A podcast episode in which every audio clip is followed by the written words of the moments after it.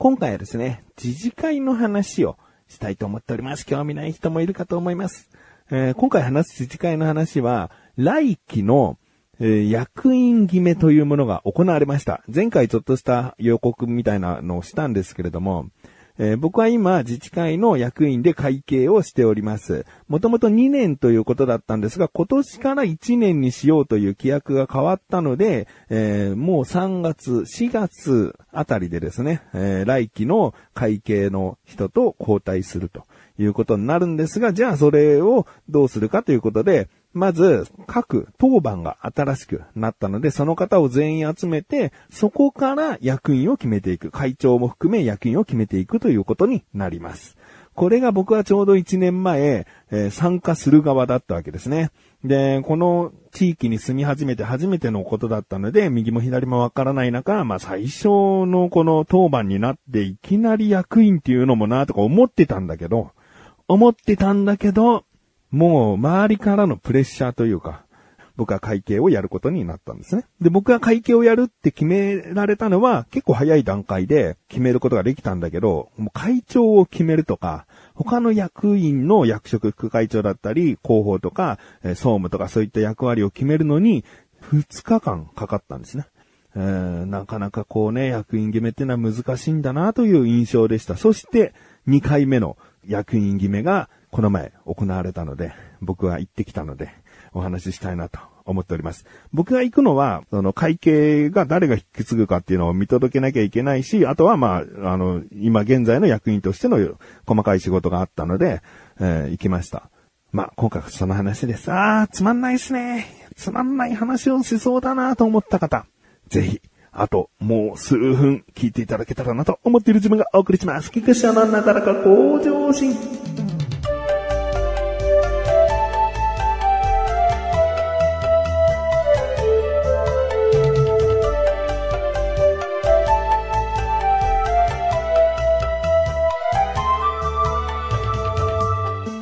僕が行った時にはですね、まあいろいろと会長と話す、会計として会長と話すこともあったり、あとまあ椅子を並べたり、こうテーブルのこう上に置いておく資料を並べたりとか、そういった細かい仕事。で、実際、その、来期当番の方が全員来た時に、僕らはその用意したテーブルを囲うことはなくて、ちょっとした離れた席でですね、えー、それぞれのエリアを見守るというか、うん、だけど、僕が住んでいるエリアの方の近くに僕は座るんですね。で、えー、じゃあ役員を決めてくださいってなった時に、司会とまではいかないけど、まあまあ、サポートしたり、えー、そういった話し合いの中心になって、役員を決めていくという役割が一応あるんですね。まあ、やらなくてもいいし、他にもう座った方々で決められるならもう決めていただくんで全然いい。まあ、出しゃばらなくてもいいし、出しゃばってもいいしっていう感じですね。でも僕は去年すごく長く感じたので、なるべくこう、容量よく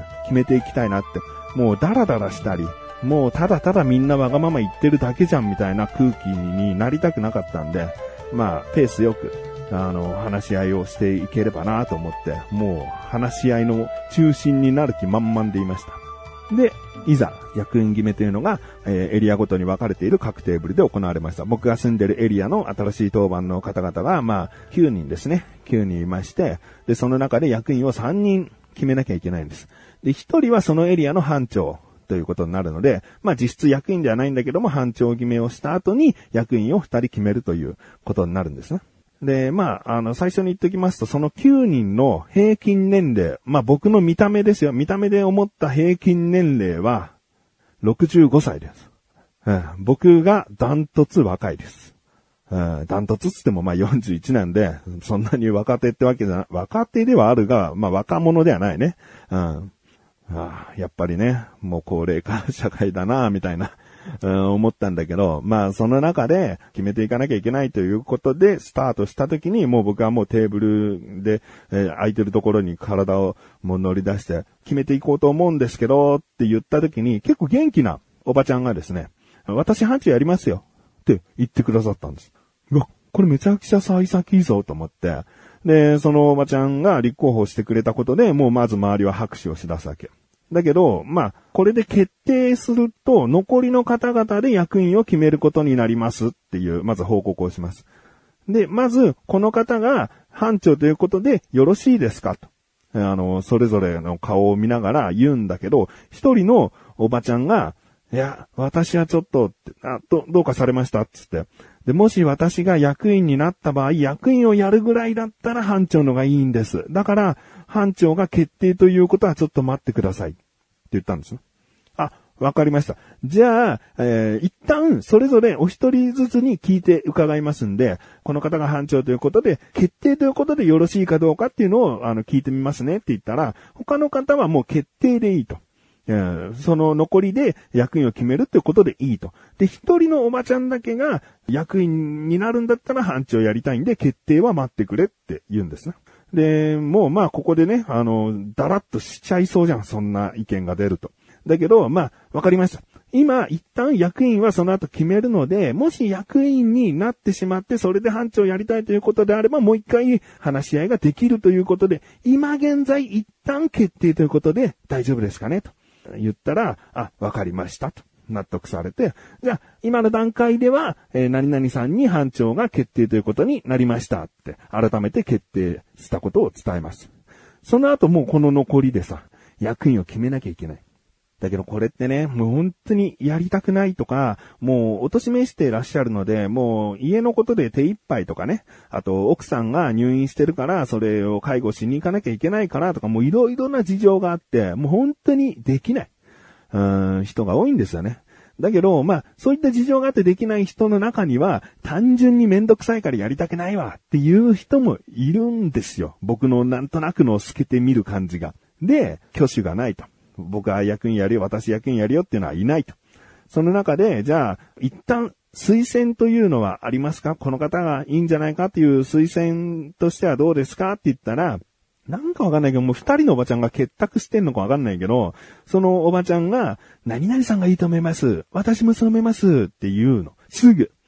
で、その刺した人が、もう80近いのかなの、とあるおじいさんを推薦するわけ。で、この方はどうやら過去に会長の経験がある方で、まあ、ね、あの、ただ単に押し付けるってことじゃなくて経験者ということで推薦されてるみたいなんだけど、もうさ、その圧がすごいのよ、おばちゃんの。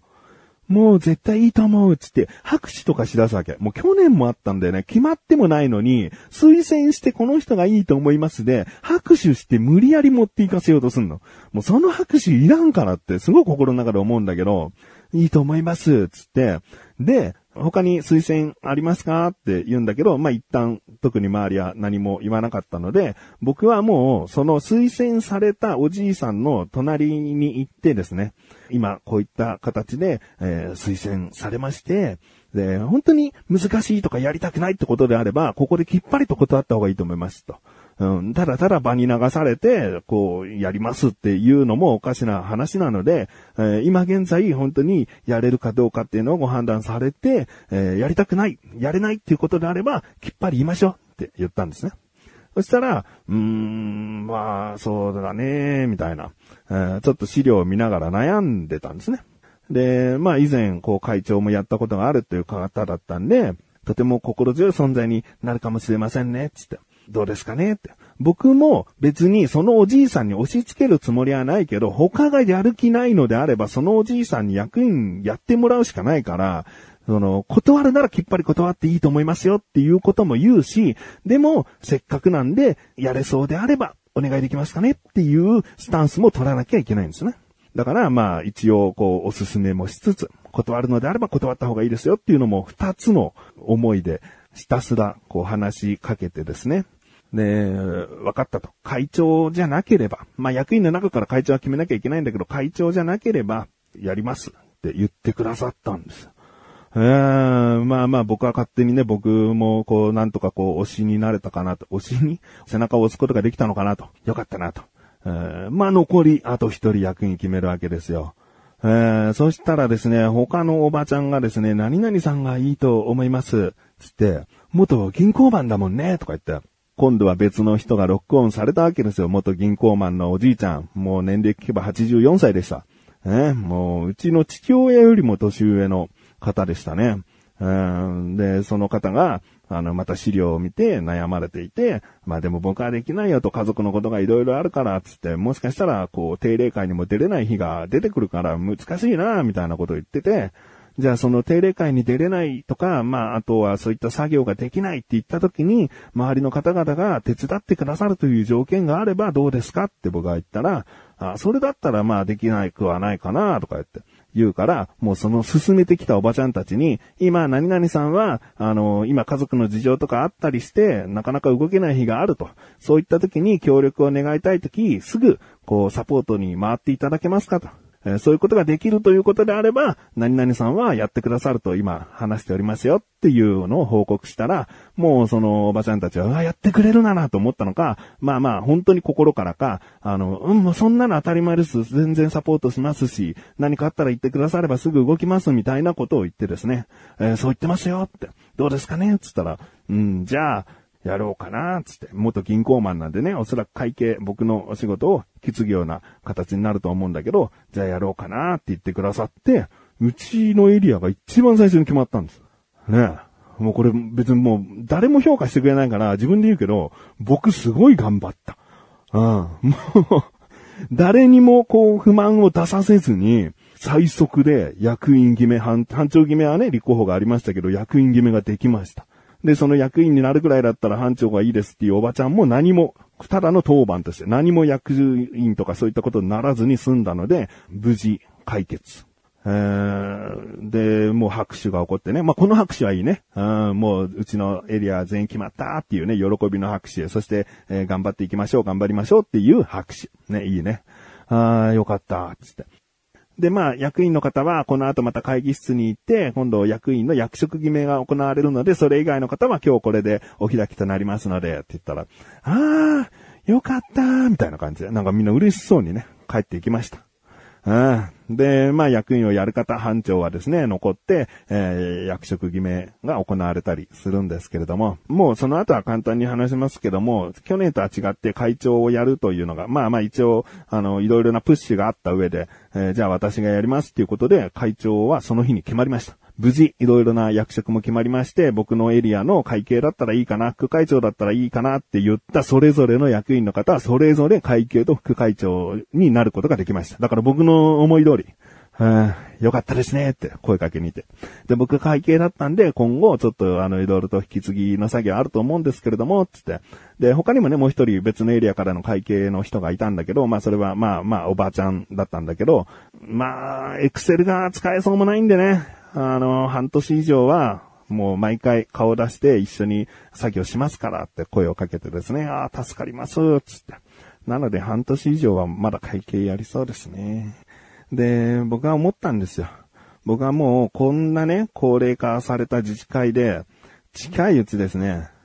なんかこんだけこう、いろいろ、あの、仕切り回ったというかやってしまったので、いつかこう、また当番になって集まった時に、菊池さんがまず役員ってことは、もう確実だね、これね。絶対言われると思う。もうこんなことしちゃったから。菊池さんがいいと思います。まあでも、年もね、年も年でもうやれるそうだと思われがちなんで、もう絶対やるわと思ってるね、今も。うん、で、いずれ、10年後、20年後ですね。絶対会長も進められそうで、え、やることになると思う。もう予言しとく。20年後の自分へ。ね。会長やってんでしょ、どうせ。こんなに自治会嫌いとか思ってたのに。